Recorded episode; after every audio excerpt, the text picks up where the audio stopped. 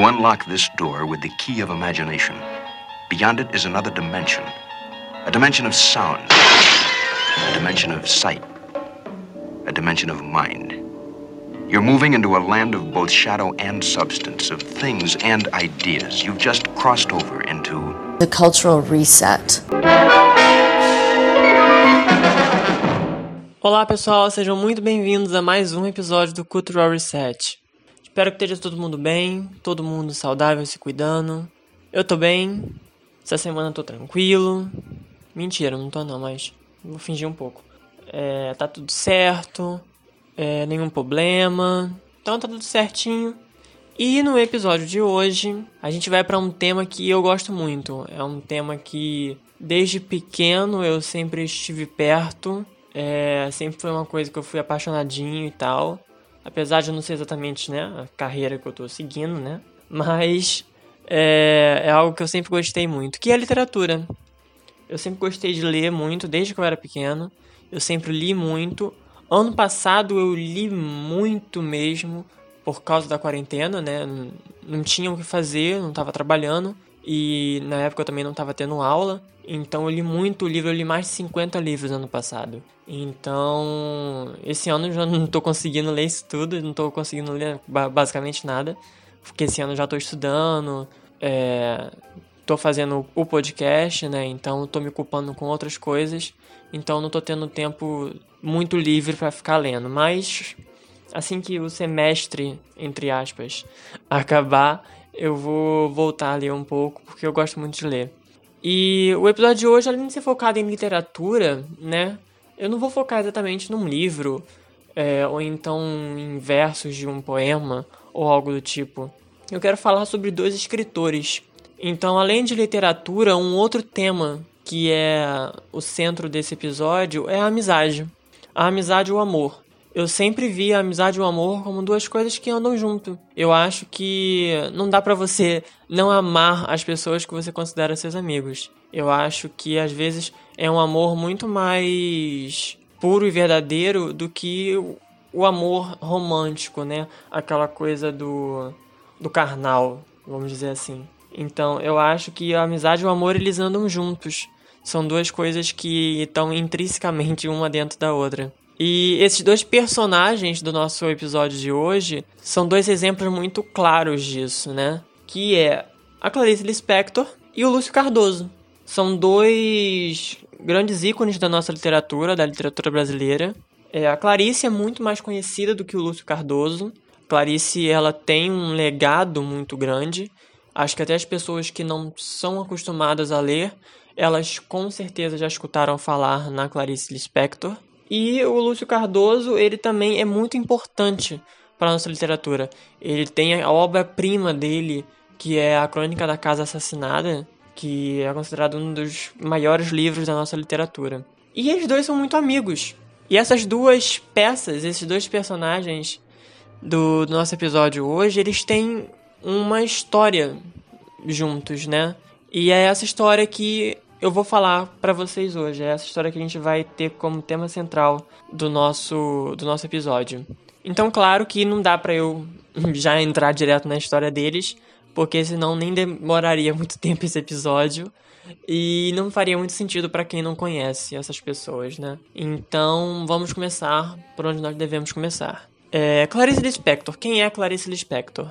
Então, Clarice Lispector é uma das maiores escritoras da nossa literatura. Mas a história dela, do, da infância dela, da juventude dela, é uma história meio conturbada, né? A Clarice, ela, apesar de ser considerada brasileira, né, ela é naturalizada brasileira, Clarice não nasceu no Brasil. Clarice nasceu na Ucrânia. Clarice nasce em 10 de dezembro de 1920.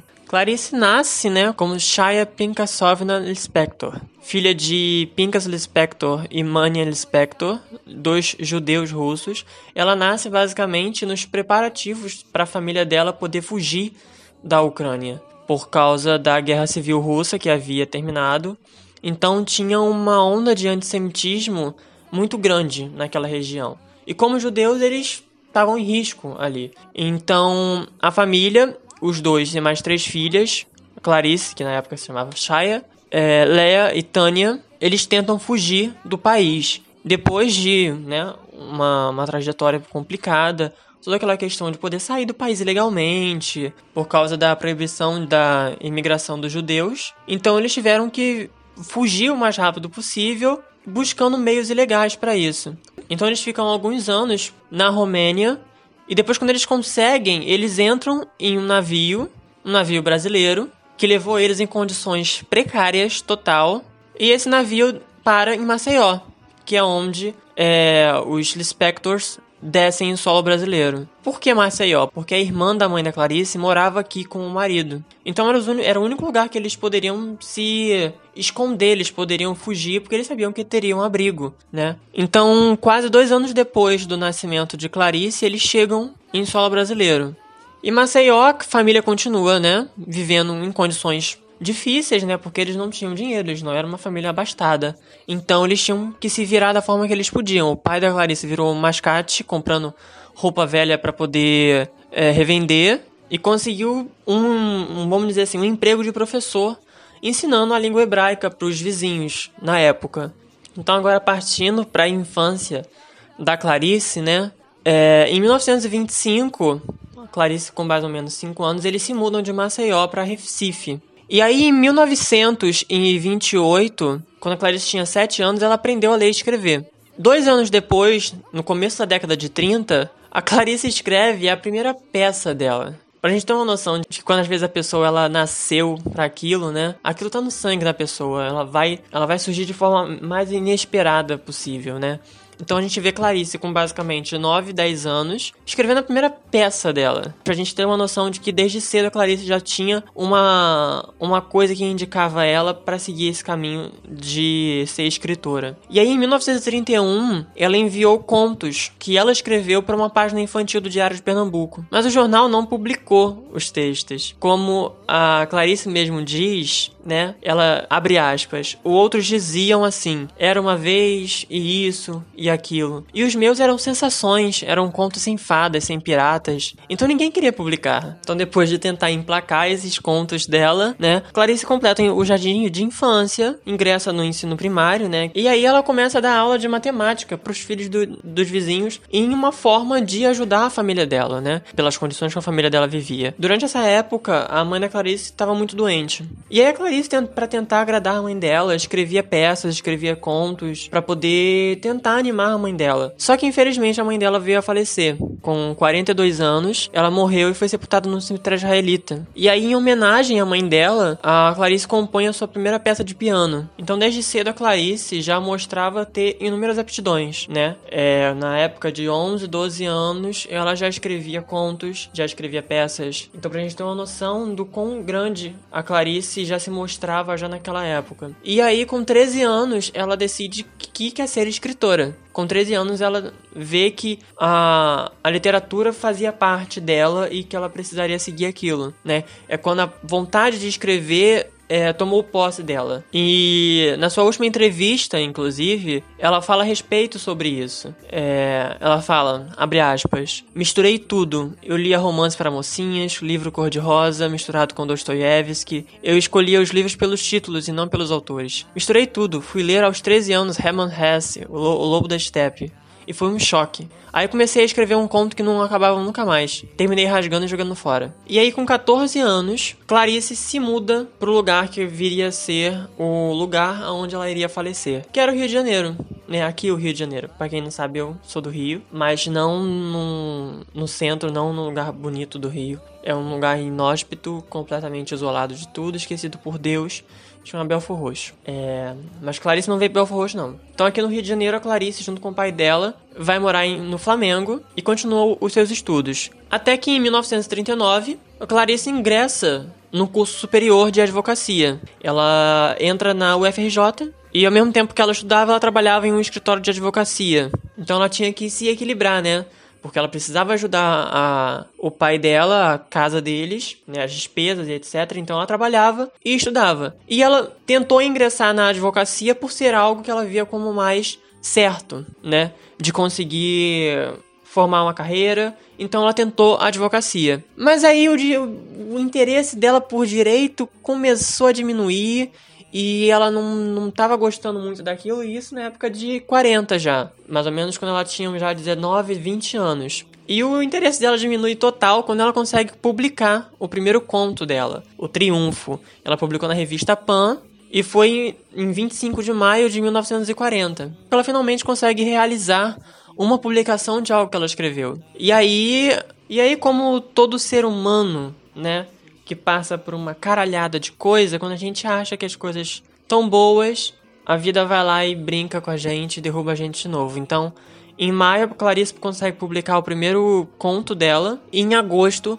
o pai dela falece. Ele, com um problema na vesícula biliar, é, foi para uma cirurgia que o médico considerava simples e voltou para casa. Depois teve que voltar para a clínica de novo com uma dor muito forte e ele acabou morrendo aos 55 anos. E aí a Clarice se encontra basicamente sozinha. Então Clarice vai morar com a irmã dela, né? A irmã dela que já era casada, a Tânia. Então tanto ela e a irmã do meio vão morar com a irmã mais velha, Tânia. E isso lá no Catete. E aí Clarice já com 20 anos Insatisfeita em trabalhar no escritório de advocacia que ela estava trabalhando, ela resolve tentar se enfiar no meio do jornalismo para conseguir publicar os contos que ela escrevia. Então ela diz que ela chegava nas revistas, né, e perguntava: "E aí, eu tenho um conto, você vai querer publicar?" Tipo, na cara, na lata mesmo.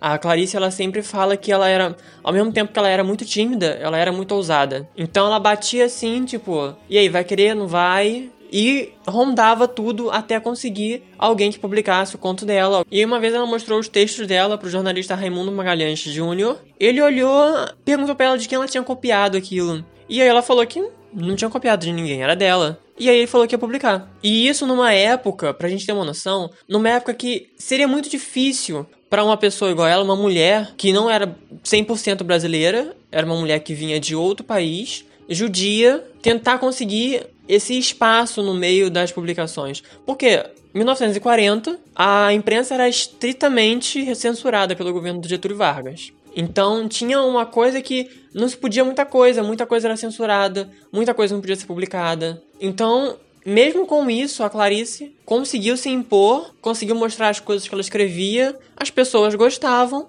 e ela conseguiu ser publicada. Isso em finalzinho dos anos 40. E aí a Clarice queria ir para um lugar mais alto, ela queria ter algo fixo, né, para ela. E naquela época, não só naquela época, né, até hoje em dia, se você não tem contato, você não consegue nada, né? Você precisa ter suas relações, sua network para você conseguir fazer as coisas. Então ela foi direto a quem ela precisava ir, que era o secretário do ministro de propaganda, Lorival Fontes. Foi até ele, falou com ele, ele gostou dela, contratou. E aí ela foi contratada para trabalhar como tradutora na Agência Nacional. Só que não havia cargo de tradutora. Por que Clarice tinha sido contratada como tradutora? Porque a Clarice falava inúmeras línguas. Clarice falava português, é, hebraico, diz inglês. Porque ela sempre estudou muitas línguas desde pequena. Só que não tinha nenhuma vaga para tradutora. Então ela acabou sendo designada como editora e repórter. Então ela era a única mulher dali daquela agência que ocupava esse cargo.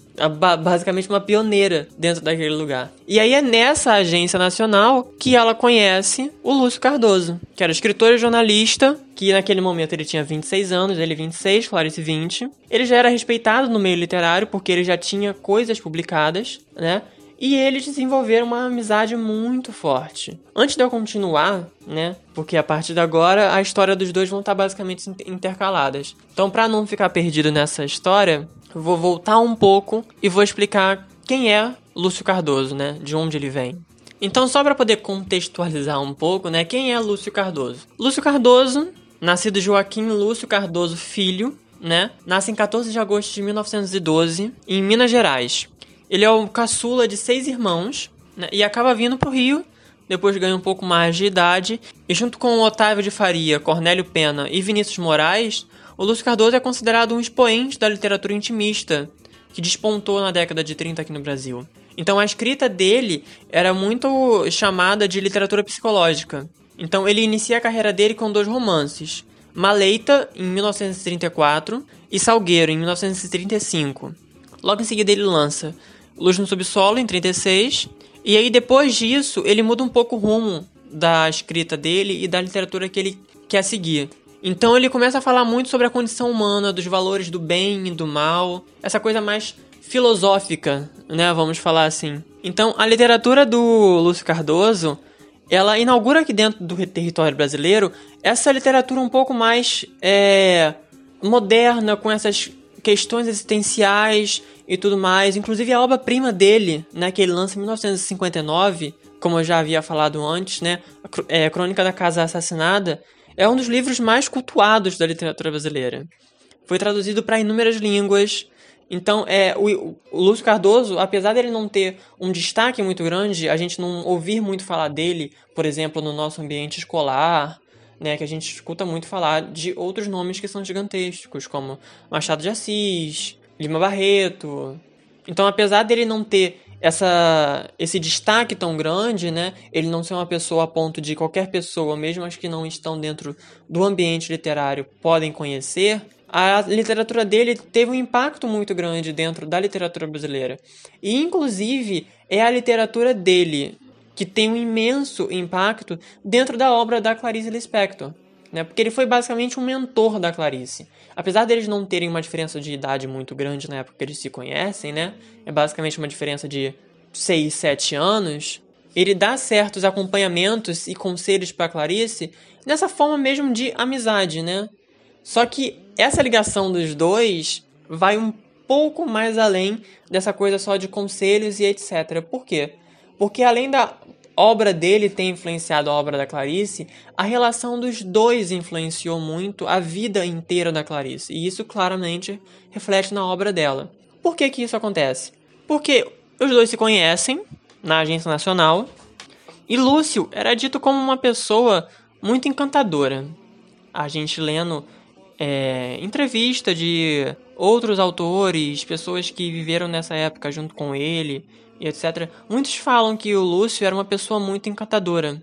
E acaba que Clarice se apaixona por Lúcio. Ela se apaixona perdidamente por ele, tanto que a própria Clarice mesmo diz que o Lúcio foi o grande amor da vida dela. Só que tinha uma coisa que impedia desse relacionamento acontecer. Não era idade, nem divergências artísticas, nem nada disso. Era porque Lúcio Cardoso era gay. Então, é, Clarice se apaixona por ele, depois que eles se conhecem, né? Ela foi completamente encantada por ele e acaba sendo um amor não correspondido. Então era algo que era basicamente inviável. Muitas obras da Clarice que falam sobre amor não correspondido e isso e aquilo outro, vem muito desse amor não correspondido que ela teve pelo Lúcio. Mas apesar desse amor que a Clarice acabou gerando pelo Lúcio Cardoso, é, e esse amor não ter sido correspondido por ele, ela não gerou nenhuma mágoa e nem nada do tipo. P pelo contrário, ele acabou virando o melhor amigo dela e maior confidente dela. Então, eles dois tiveram uma conexão muito forte. É, e essa conexão, de acordo com o próprio biógrafo da Clarice, Benjamin Moser, é, ele diz que a forte conexão que surgiu entre o Lúcio e a Clarice vem exatamente da rejeição que ambos sofriam. Então tinha toda uma questão de é, essa sede de redenção, essa sede de vencer que eles tinham, que acabou conectando eles de uma forma muito forte. Então, é, então esse acaba sendo um dos pontos altos dessa amizade dos dois. É logo no começo, né? Porque na realidade ela não surge exatamente como uma amizade. Ela surge como uma paixão avassaladora. Só que aí, Clarice entendendo, né, porque o Lúcio se abre para ela em relação a em relação à sexualidade dele, e aí ela, né, dá o jeito dela de superar, que é o que a gente às vezes tem que fazer, às vezes a gente é, às vezes a gente não entende que as coisas não são para acontecer. E a gente acha que a nossa vida vai terminar se as coisas não acontecerem do jeito que a gente quer, mas às vezes a gente só tem que se adaptar e esperar o tempo curar as coisas que a gente tem para serem curadas. E é o que acontece com Clarice. Ela começa uma amizade muito forte com Lúcio. Ela se essa paixão dela passa, apesar da, pa da paixão da Clarice pelo Lúcio passar, né, em algum momento, ela sempre deixa muito claro que ela sempre amou ele, que esse foi um sentimento que ela nunca conseguiu desvincular da pessoa do Lúcio, porque eles tinham um carinho muito forte um pelo outro. Então, com a paixão pelo Lúcio superada, né, ela acaba iniciando um relacionamento amoroso com Maurício Gurgel Valente. Ele era um colega dela da faculdade de Direito, nascido no Rio de Janeiro, e ela acaba gostando dele, então eles começam um relacionamento amoroso. Esse relacionamento dela com o Mauri vai se estendendo, ambos querem se casar, eles têm esse desejo, porém a Clarice não pode se casar ainda, porque o processo de naturalização da Clarice ainda não estava finalizado. Então ela tinha que esperar esse processo terminar para ela finalmente poder ser naturalizadamente brasileira e aí poder se casar. Isso acontece em 43, 1943. E a Clarice, além de casar, nesse mesmo ano, ela acaba conseguindo publicar o primeiro livro dela. O primeiro livro que tem uma certa influência do próprio Lúcio. Porque o primeiro livro da Clarice é publicado né, no final de 1943 e é o romance dela Perto do Coração Selvagem. Quem deu a ideia do título foi o próprio Lúcio, porque ele leu, né, a Clarice pediu para que ele lesse o manuscrito dela e ele disse que tinha uma, uma semelhança muito grande com a escrita do James Joyce. E aí ele pegou um trecho de um livro do James Joyce, um retrato do artista quando jovem, que era esse trecho, Perto do Coração Selvagem. A Clarice usa como título por indicação do próprio Lúcio. O livro é aclamadíssimo. É... Clarice recebe inúmeros elogios da crítica especializada. Então, a amizade da Clarice e do Lúcio, ela se constrói muito nessa coisa do desse, dessa ligação, dessa conexão muito forte que eles tinham. Então, o Lúcio ele acaba influenciando em todas as áreas da carreira da Clarice.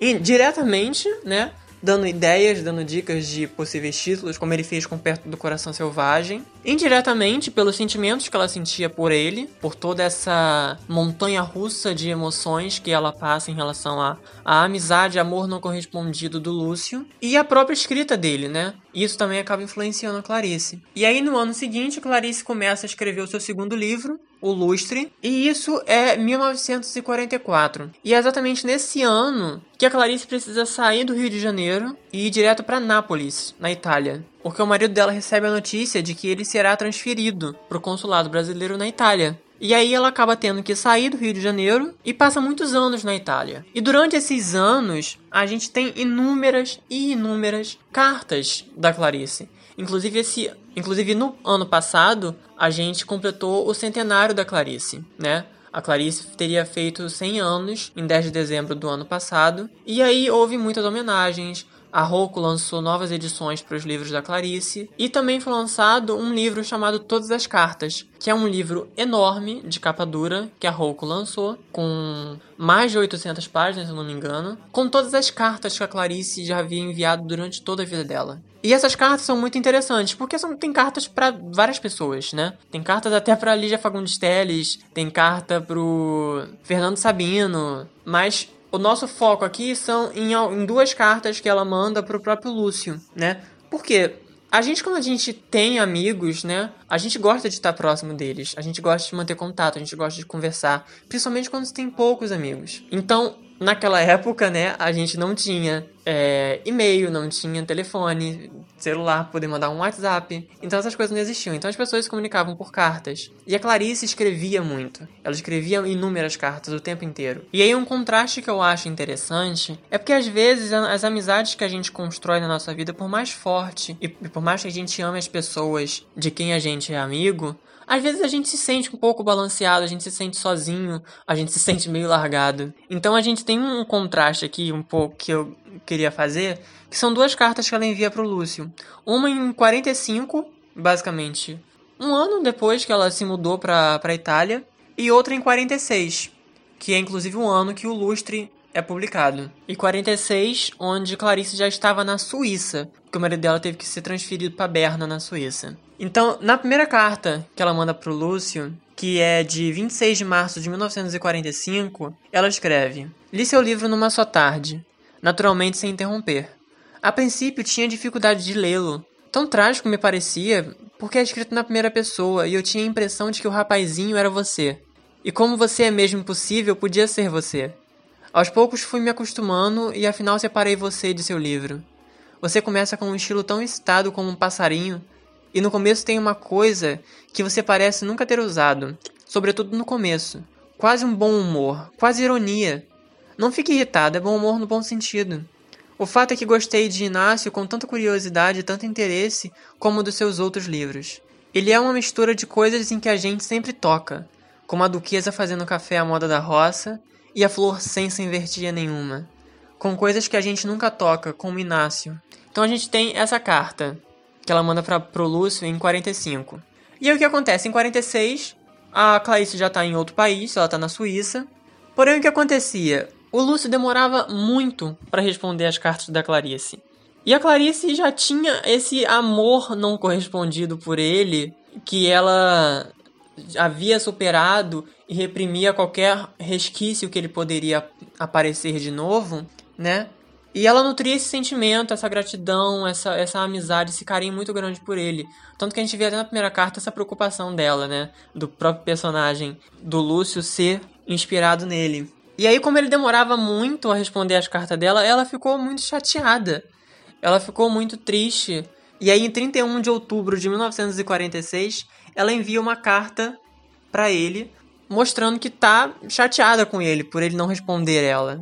Na carta diz: Alô, Lúcio. Isto é apenas para perguntar como você vai. O quê? Ah, estou bem, obrigada. Sim, com frio também, obrigada. O quê? Ah, sim, mesmo no outono já se tem um grau abaixo de zero. Que eu vou morrer de frio? Ah, sim, talvez você tenha razão. Que você tem me escrito muito? Sim, recebo sempre suas cartas. Até ele dizer que não me escrevesse tanto porque você pode se cansar. O que? Que você fez isso por amizade? É claro, foi o que eu pensei. Que você me mandou seus livros? Realmente, todos os dias recebo um. Se eu li seu poema Miradouro? Sim, li e gostei tanto, tanto. O que? Desculpa, não tô mais ouvindo. A distância é grande. Minha hora está acabando e o esforço desta comunicação é tão sobre-humano que mal tenho força de assinar. A gente só de ler, né, só de escutar essa carta, a gente já percebe uma mágoa que tinha ali, sabe? Ela tinha a amizade dele que ela nutria com uma, um carinho muito grande. E aí o fato dele não responder as cartas dela rapidamente, dele acabar tendo deixado a amizade dela um pouco de lado, como a Clarice via, entristeceu muito ela. Sabe, ela já estava em um. Ela, via, ela se via como uma pessoa que estava se esforçando por uma relação que não era de mão dupla. Como se só ela estivesse se esforçando para que aquela amizade continuasse. Mas logo depois, é, o Lúcio finalmente respondeu ela e, e eles não ficaram brigados e nem nada do tipo. Eles continuaram a amizade deles. E aí, passando mais um pouco, né? Pelos anos, em 48 a Clarice tem o primeiro filho dela, o Pedro Lispector. Em 53 nasce o segundo filho dela, o Paulo Gurgel, e isso eles já estavam nos Estados Unidos, porque o, o marido dela viajava o tempo inteiro. Então, infelizmente, a Clarice não conseguia ter um local fixo para ela morar. Ela tinha que ir acompanhando ele para tudo que é canto. Só que o que acontece? O filho mais velho dela, o primeiro filho dela, ele acaba sendo diagnosticado com um quadro de esquizofrenia. Isso preocupa muito a Clarice, porque ela precisava se dedicar ao filho dela. E aí acaba que em 59 ela se separa do marido. Porque como ele estava sempre viajando o tempo inteiro ao trabalho e ele não conseguia ficar muito tempo com a família, e ela não via aquilo como uma relação saudável. E como ela e, e essa questão de ter que ficar viajando o tempo inteiro incomodava muito ela. Então ela resolve se separar para poder se estabilizar em um local apenas, para poder cuidar da carreira dela e dos filhos dela. Com isso, finalmente, Clarice volta para o Rio de Janeiro para poder morar com os filhos no Leme. Voltando então para o Lúcio, né? Ambos estão no Rio, ambos continuam como grandes amigos, né? Um lendo as obras do outro, se comunicando o tempo inteiro. Só que aí em 1962 o Lúcio sofre um derrame que deixa ele impossibilitado, que paralisa o lado direito do corpo dele então ele acaba parando de escrever. E o último livro que o Lúcio lança é a Crônica da Casa Assassinada. E aí a gente vê que é, esses últimos 10 anos, dos anos 60 para 70, tanto a vida da Clarice como do Lúcio acaba ficando um pouco conturbada, né? O Lúcio tem esse AVC em 62, a Clarice em 66. Ela acidentalmente ela coloca fogo na casa dela por causa de um cigarro que ela acabou caindo no sono. E aí isso queima basicamente o quarto inteiro dela. A Clarice tem que ser internada. Ela ficou entre a vida e a morte. Quase tiveram que amputar a própria mão dela por causa, por causa das queimaduras. Mas a Clarice acaba ficando bem. Assim como o Lúcio, que apesar de não conseguir escrever mais, ele começa a pintar. Ele começa a fazer quadros E ele dá esses quadros pros, pros amigos dele, pra Clarice. Ele inclusive chega a fazer duas exposições das pinturas que ele faz. Mas infelizmente, em 22 de setembro de 1968, o Lúcio acaba sofrendo um segundo derrame, um segundo AVC. E aí ele acaba não sobrevivendo. E ele morre aos 56 anos. E numa recente entrevista, a, a escritora Nélida Pinon, ela fala um pouco sobre como foi esse último encontro da Clarice com o Lúcio. Foi depois desse AVC do Lúcio e a Clarice tinha muito medo. A Clarice ela estava muito, muito triste e ela tinha muito medo de ver ele naquela forma. Mas ela criou coragem e ela foi até o hospital junto com a Nélida. E ali foi o último encontro que a Clarice teve com o Lúcio. E aí acaba que um ano depois da morte do Lúcio, a Clarice, a Clarice escreve uma crônica. E nessa crônica a Clarice coloca todos os sentimentos que ela sentia pelo Lúcio. É como se fosse realmente uma mensagem pro Lúcio, como se fosse uma outra carta da, da Clarice pro Lúcio. E nessa, e nessa crônica ela diz: Lúcio, estou com saudade de você. Corcel de fogo que você era, sem limite para o seu galope. Saudade eu tenho sempre, mas saudade tristíssima duas vezes. A primeira quando você repentinamente adoeceu. Em plena vida, logo você que era vida, não morreu da doença, continuou vivendo, porém era um homem que não escrevia mais. Ele que até então escrevera por uma compulsão eterna gloriosa. E depois da doença não falava mais. Ele que já me dissera das coisas mais inspiradas que ouvidos humanos poderiam ouvir. E ficara com o lado direito todo paralisado. Mais tarde usou a mão esquerda para pintar. O poder criativo nele não cessara. Mudo ou grunhindo, só os olhos se estrelavam eles que sempre haviam faiscado de um brilho intenso, fascinante e um pouco diabólico. De sua doença restaria também o sorriso, esse homem que sorria para aquele que o matava. Foi homem de se arriscar e de pagar o alto preço do jogo. Passou a transportar para as telas, com a mão esquerda, que no entanto era incapaz de escrever, só de pintar.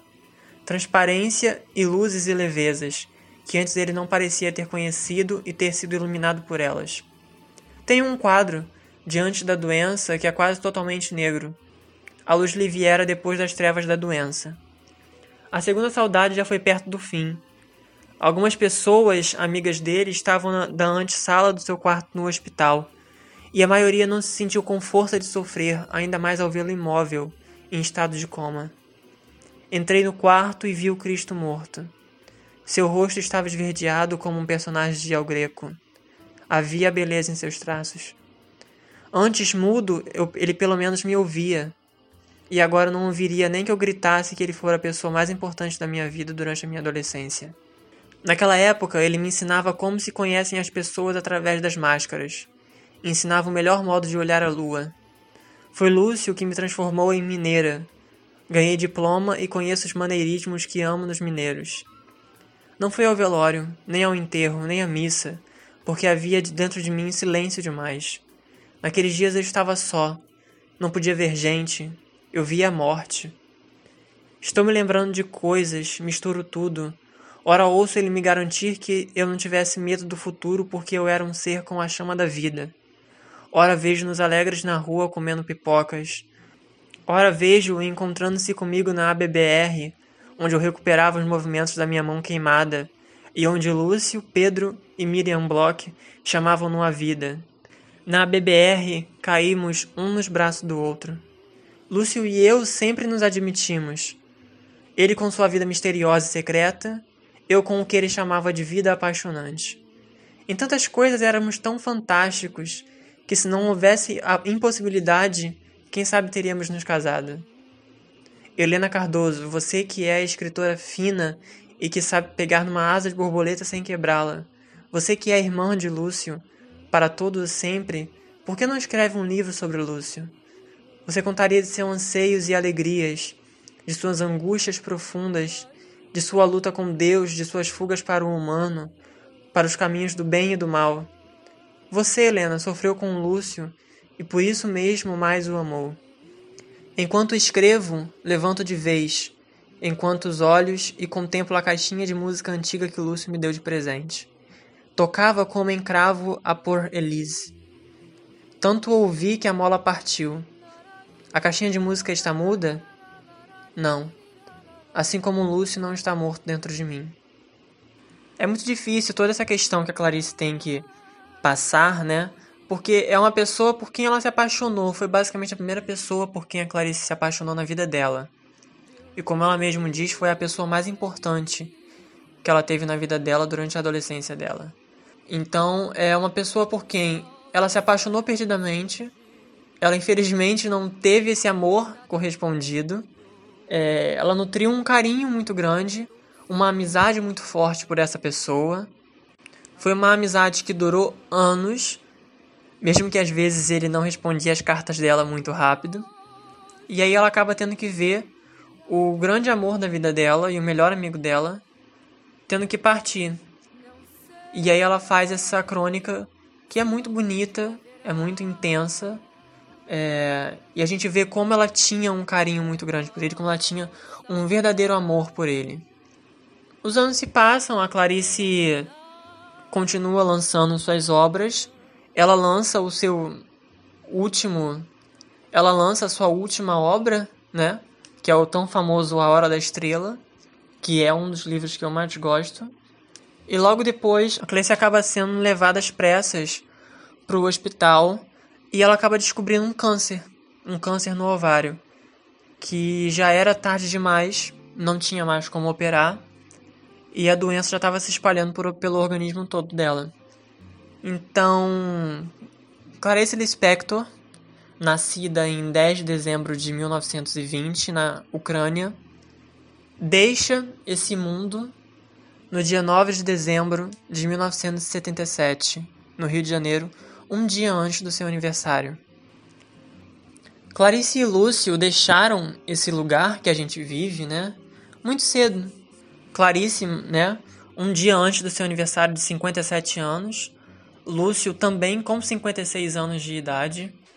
Mas mesmo tendo deixado este mundo cedo, eles deixaram um legado aqui são grandes ícones, grandes monstros da nossa literatura, fizeram história dentro da literatura brasileira. E, e além disso tudo ilustram né, esse episódio com essa amizade, essa amizade muito bonita dos dois que é movida pelo amor, que foi o que eu comecei o episódio falando que eu não consigo enxergar amizade sem amor, né? E exatamente por isso, eu acho que às vezes a gente sente um amor tão grande pela pessoa que a gente acha que ela precisa ser o nosso companheiro, o nosso namorado pro resto da vida. E na realidade às vezes a pessoa vai continuar presente na sua vida por muitos e muitos anos, mas o lugar que ela tinha que ocupar era outro lugar, sabe? Assim como aconteceu com a Clarice e o Lúcio. Era um amor muito grande, um carinho muito grande que os dois tinham um pelo outro, mas que serviu para construir essa amizade muito forte e muito fiel. Então, às vezes a gente imagina e a gente espera certas coisas do universo, e quando essas coisas não acontecem, a gente fica frustrado a gente acha que a nossa vida tá arruinada por a gente não ter um amor correspondido ou coisa do tipo. E aí o universo brinca com a gente e surpreende, transformando esse possível amor da nossa vida em uma das amizades mais fiéis e fortes que você pode ter na sua jornada. E esse exemplo da amizade da Clarice com o Lúcio é muito é muito emblemático para gente poder pensar um pouco sobre o que a gente às vezes espera da vida e o que a gente recebe. E às vezes a gente precisa entender que o que a vida preparou pra gente em relação às pessoas que estão na nossa vida, que cruzam os nossos caminhos, pode ser a melhor opção. Então, se você que está escutando isso agora quiser saber um pouco mais sobre a obra e a história do Lúcio e da Clarice, é, é muito fácil encontrar as obras dele. Hoje em dia, né, tudo é muito fácil para a gente encontrar, a gente tem uma facilidade muito grande. Então tem todas as obras da Clarice, né, a queridíssima bruxa da literatura brasileira, é, A Hora da Estrela, Água Viva, Perto do Coração Selvagem, O Lustre, Uma Maçã no Escuro. A obra do Lúcio está sendo reeditada e está sendo relançada pela Companhia de Letras. Então, até o momento, eles já relançaram Crônica da Casa Assassinada. Né? E aí eles vão continuar lançando toda a obra do Lúcio. Além disso, tem essas outras esses outros livros, por exemplo, o livro biográfico da Clarice, escrito pelo Benjamin Moser, que é apenas Clarice, o nome dele. É, tem a, o livro Todas as Cartas, que foi lançado ano passado pela, pela Rocco, que também é um livro gigantesco com todos os registros de cartas da Clarice. E se você gosta de literatura, você gosta de literatura brasileira, eu acho que vale muito a pena é, entrar de cabeça nesses dois autores porque eles são fantásticos. E eu espero que vocês tenham gostado desse episódio de hoje. Eu acho que esse episódio vai ser um pouco mais curto do que os últimos episódios têm sido. Hoje o episódio foi um pouquinho mais sentimental. Né? Eu, sou uma, eu, sou, eu sou uma pessoa muito sentimental, eu sou uma pessoa muito chorona. Eu já falei isso antes. É, e falar sobre amizade, falar sobre amor é uma coisa que é gatilho para mim. Eu acho que o amor, né? Ele é uma coisa muito boa. Às vezes as pessoas têm muito essa coisa do o amor é ruim, mas o amor ele não é ruim, ele é um sentimento muito bom. As pessoas são ruins. As pessoas acabam é, magoando a gente. Então a gente acaba criando esse medo de se apaixonar, o medo de sentir novamente, né? Mas eu acho que a gente não deve ter medo de nada. Eu acho que às vezes a vida prepara surpresas pra gente, assim como acontece com a Clarice e com o Lúcio. E e vale a pena sim você se entregar, vale a pena você sentir, vale a pena você mostrar os seus sentimentos para as pessoas, porque é a única coisa que a gente pode dar para as pessoas. É a gente dar o carinho, a gente dar o amor que a gente sente pelas pessoas que a gente gosta. Então, para continuar acompanhando aqui os episódios do Cultural Reset, siga as redes sociais, arroba cultural underline reset, siga as minhas redes sociais também, arroba dark underline daniel 18. Então espero que vocês tenham aproveitado o episódio de hoje, tenham gostado da temática. Eu pretendo continuar trazendo temáticas da literatura, porque é algo que eu gosto muito e eu me sinto muito feliz em falar. E é isso. É, espero vocês aqui semana que vem, nessa dimensão que eu chamo de Cultural Reset. Tchau, tchau.